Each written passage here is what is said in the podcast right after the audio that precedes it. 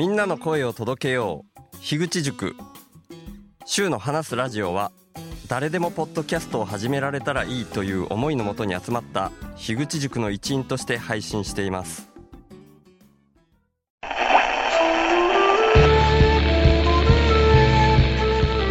週の話すラジオショートバージョン。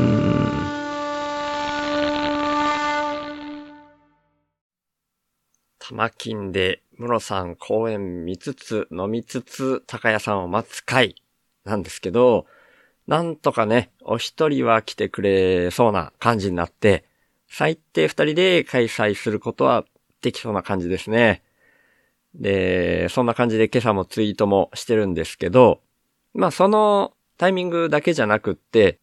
17日に行って21日に帰るから、まあ17の夜から20日までの間で、他のタイミングでもいろんな人と会う日程が徐々に埋まってきてるので、その日程のスプレッドシート、それまあ随時更新しながら書き込んでいってるんですけど、それをツイッターの方でも共有してるので、もし東京近辺にお住まいの方で、あ、このタイミングだったら会えるかも、みたいなのがあったら、ぜひ、一人でも多くの方にお会いしたいなというふうに思ってますんで、ツイートを見ていただけたらなというふうに思っております。一応今日の概要欄にも貼っておこうと思います。よろしくお願いします。っていうようなところで行きましょう。週の話すラジオ。話すは手放すの話す。めったに行けない東京なんて言いつつ、この1年間で言うと、もう3回目の東京っていう風になってるのかなそんな不思議といえば不思議な現象が起きてますけど、流れに身を任せて生きていきたいと思っております。はい。流れなんつって、ただ勝手に自分で行くだけでしょみたいな感じで思う方もいるかもしれないですけど、まあそうって言えばそうなんですけどね。まあでも僕がこの1年間で3回、まあ3回目を今回行こうとしてる東京行きなんですけど、全部人の動きに反応してのことだったんですね。去年の12月は、みんなぼのリアルオフ会が開かれるっていうことで、タカチンが呼んでくれたっていうのがきっかけだったし、4月は、もーちゃんが久々にシンガポールから帰ってきたっていうのがきっかけで行って、で、今回は、あたらよラジオのリアルオフ会、これも初のリアルオフ会っていうところで、ひなわじゅ男子翔平さんに直接会える機会っていうのがね、まあ滅多にないことかなっていうんで、せっかく直接お声掛けもいただいたから行こうみたいなところで、まあちょっと前にも僕あげましたけど、流されやすい体質でもあるんで、そういうところに流される。でもその流されるために、割と全力で頑張っていくみたいなところも発揮するみたいなね。そんな HSS 型 HSP のビビリと好奇心の両面を持ってる僕みたいなところで、そういう流れに乗るみたいなところになってるんじゃないかなと思うんですけど、まあ今日そんな感じの話をしたいなーなんて思いがふわーっとあって、まあ今日はね、新たなインプッターのご紹介っていうのは特にない回っていうまあ何喋ってもいい回みたいになってると思うんですけど、なんかもう本当にありがたいことにっていう感じなんですけど、ここ最近毎日何かしらインプッターの方をご紹介するみたいな回が連続して続いてたような気がするんですね。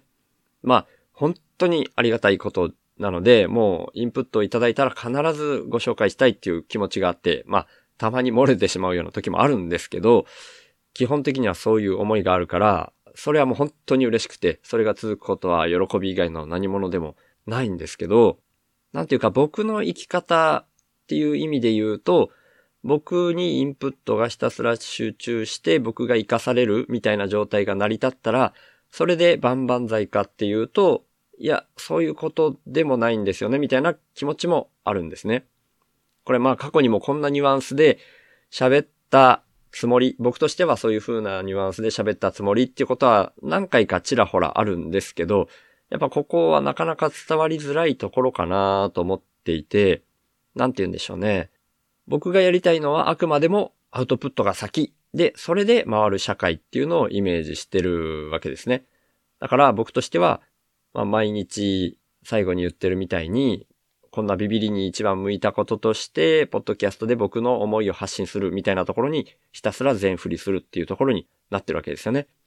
そんな中で、僕の中では、滝壺に向かう船みたいに、環境問題とか地球全体が危ういことになってるっていうのが気になるわけですよね。そのために、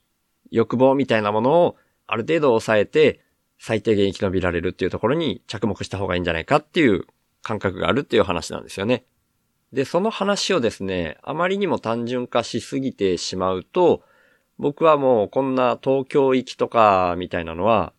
本当は適してないことっていうふうに見られかねないんですよね。まあ実際そういう側面もあるとは思います。まあ往復で飛行機代と宿泊費を合わせて2万円程度で抑えられそうだなっていう風な感じはあるんですけど、それって LCC が出てきたりとか、そういう部分があって、LCC を使うことが本当にいいことなのかどうなのかっていうのは、ちょっとこう、いい面悪い面両方あるような感じもしないでもないんですよね。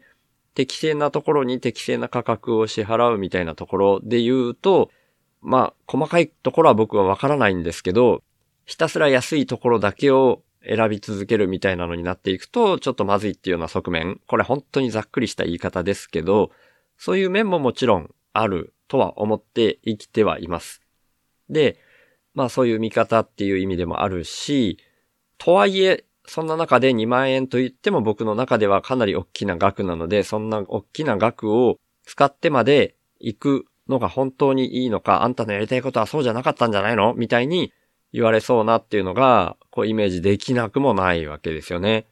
なんですけど、なんて言うんでしょうね。本当に生きることって、どこに価値を置いて、何が生きることなのかっていうのを決めるの本当にもうセンサー万別だし、またタイミングによってもゆらゆら揺れ動くものだしっていうふうに思ってるんですよね。だからこの言語化っていうのも一つ癖もんで、言語化が上手であれば本当に羨ましいなと思うし、人を説得したりするときにも強力な武器になるとは思うんですけど、あくまで言語化っていうのは一側面に過ぎないなって僕思ってて、人が生きるっていうこと自体は、なんか太陽の周りを地球が自転するみたいに、くるくる自分自身も回りながら、ただただ直進っていうよりはぐるーっと回りながら、その太陽自体もぐるーっと回るみたいな、なんかそういうのの法則と同じようなもんだって僕思ってるんですよね。で、地球に対して、もうさっきまで昼で暖かかったんだから、こんなに冷えるなんておかしいでしょうみたいに言う人いないですよね。だからタイミングタイミングでもちろん気分の浮き沈みがあるし、いうことも真逆に感じてきたりするみたいなことは余裕であると思うんですよね。うん、こう言いながら、これ何が言いたいのかわかんないなみたいになってることも、もう重々承知しながら自覚しながら喋ってるんですけど、でもそんな自分のその地球で言ったら時点というか、自分の回り方、動き方みたいなのが、言語化してしまうと一貫性がないように見えるかもしれないですけど、それってただの動きなんですね。僕の場合は、HSS 型 HSP っていうビビリなのに好奇心旺盛で目立ちたがり屋みたいなところがあって、ある時はめちゃくちゃビビりつつ、で、生活費を最低限に抑えて、まあ東京とかもこの丸々1年で言うと3回目みたいなところがありますけど、それ以外の普段は本当に出かけることすら、まあ3日か4日に1回しかせずに、ただ、ポッドキャスト撮って、田んぼに出たり草刈りしたりとか、あとは味噌汁作って食べてっていう風にしてるだけといえばだけなんですよね。だからそのビビりであるがゆえに自分の動きを最低限に抑えるっていうところと、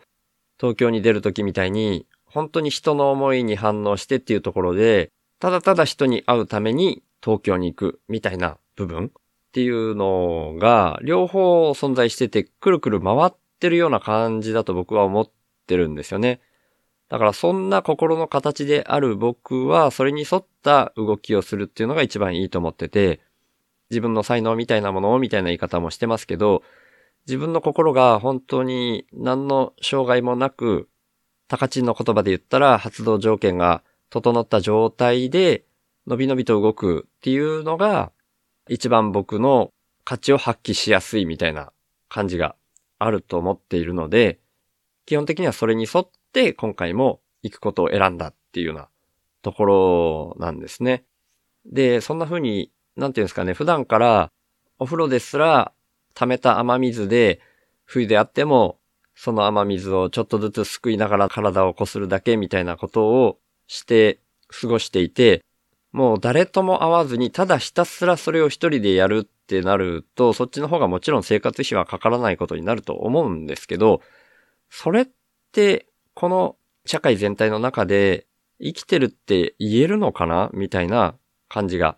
してくるんですね。だから、まあそういう今、例え話的に、もしかしたら手法を一部だけ聞いた人が、あなたのやりたいことはそういうことでしょ？うみたいに思う人もいるかもしれないなっていう例を出してみたっていう感じなんですけど、それは本当に僕が言語化したことの一部を切り取って、そういうイメージを持たれがちというか、ただ体を維持するために物を食べて呼吸をする。それだけが生きることじゃないっていうふうに思っているので、自分自身の価値っていうのを僕も決めつけずに、今は僕のビビりがめちゃくちゃ強い状態になっていて、最低限生き延びられるっていう部分を普段めちゃくちゃ大事にしながら、ある程度力が溜まった状態だったり、そういう僕の動きに反応してくれる人がいるっていう状態であれば、その波に乗って東京に行って人に会うみたいなそういう部分をイベント的に捉えてというか、それ自体を楽しむみたいなところが、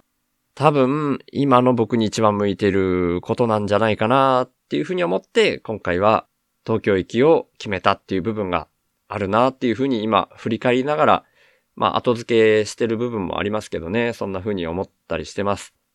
なんで、みんななんか、それぞれに適した特性っていうのをそれぞれの人が持ってるって僕は思ってるんですよね。なんで、なんか自分が口にしたことに引っ張られたり、自分が所属した場所に合わせて、で、その動きが辛くなったり、みたいなことも、みんなそれぞれあると思うんですよね。僕もまあ、それを繰り返してきたし、今でもそんな迷いの中で自分が決めたルールに苦しめられる部分がないとは言えないんですよね。本当にね、これから完全の暖房で真冬に突っ込んでいきますけど、そんな中で冷たい水で体を湿らせて、それでゴシゴシやって、なんとかお風呂の代わりにするみたいなのも、もう本当はめちゃくちゃ辛い部分も 当たり前ですけど、あります。ありますけど、うん、でもそれも含めて、そんな中で自分の心の形に一番そぐう形で地球の時点みたいにして回り続けるみたいなのが僕に一番向いてるだろうし、逆に言うとそれしかできないっていうところまで来たなーっていうふうに思いながら生きてます。なんかね、今日喋り始める前はもうちょっといい感じで喋れるようなイメージが、こう僕の頭の中では連なってたんですけど、やっぱ言葉にすると全然思う通りに喋れなかったですね。うーん。ま、そういう思う通りに喋れないなみたいな風になるからこそ、毎日続けていかないといけないなっていう風に今日も思いました。まだまだですね。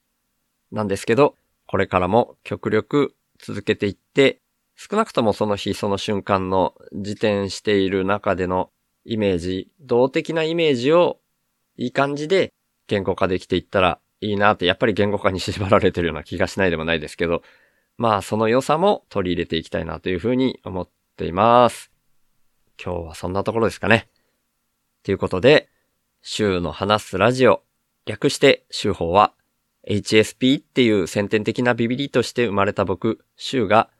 ビビリだからこそ問題の根本原因に意識が向いて、最終的には個人単位じゃなく世の中全体の問題点にビビリが反応しちゃうこと、それを発信することに僕の生きる役割があるんじゃないかと思って、そんな僕の意識を日々発信する番組です。僕からは今の世の中が滝壺に向かう船みたいな環境問題をはじめとした社会課題が加速度的に大きくなってるっていうふうに感じられてるんですね。だから僕がビビりすぎるせいでできたメタ認知というか、そこから来る意識と問いを投げるみたいな感じがこのポッドキャストの位置だと思ってます。僕はそんな滝壺に向かう船みたいな状況は間違いなく人間が作り出していることだと思ってて、人口自体加速度的に増えていることもあるし、人間の欲望も大きくなりすぎてるっていうふうに感じてます。で、その原因として人間の欲望を増幅させてしまうような特徴をだんだん強めてきてしまっているお金っていうものが一つあると思っていて、そんなお金みたいな何かが入ってこないと、インプットされないと、自分からもアウトプットを出さないよみたいな、交換条件的な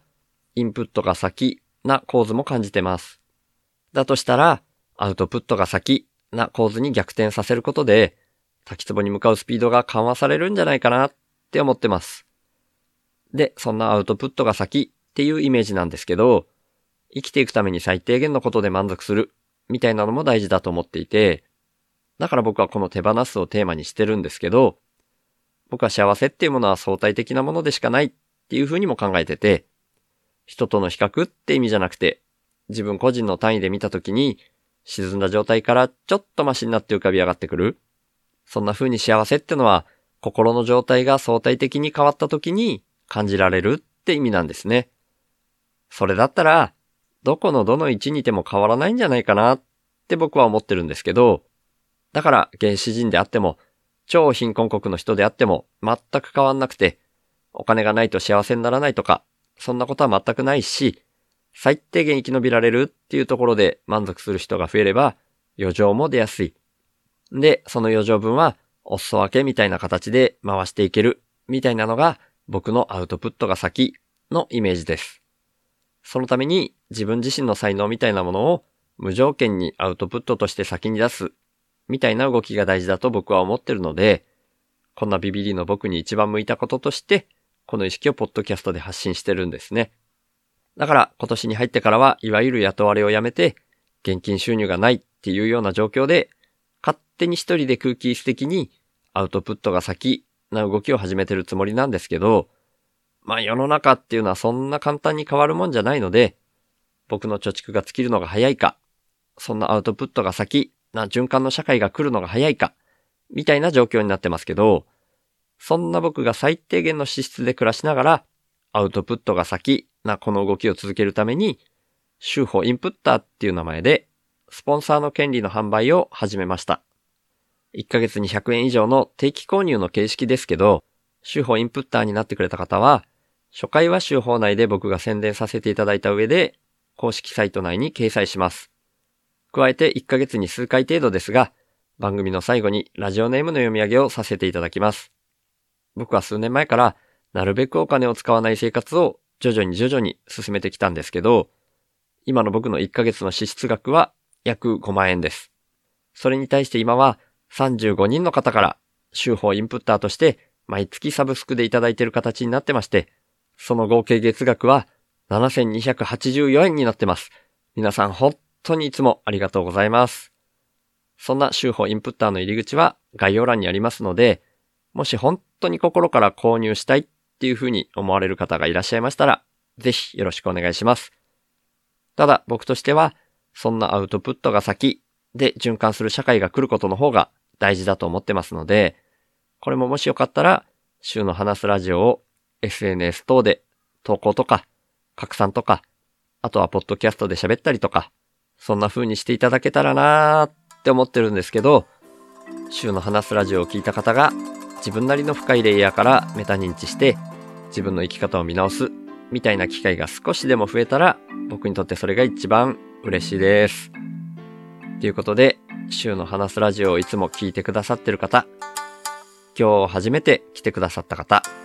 本当に感謝してます。ありがとうございます。ではまた。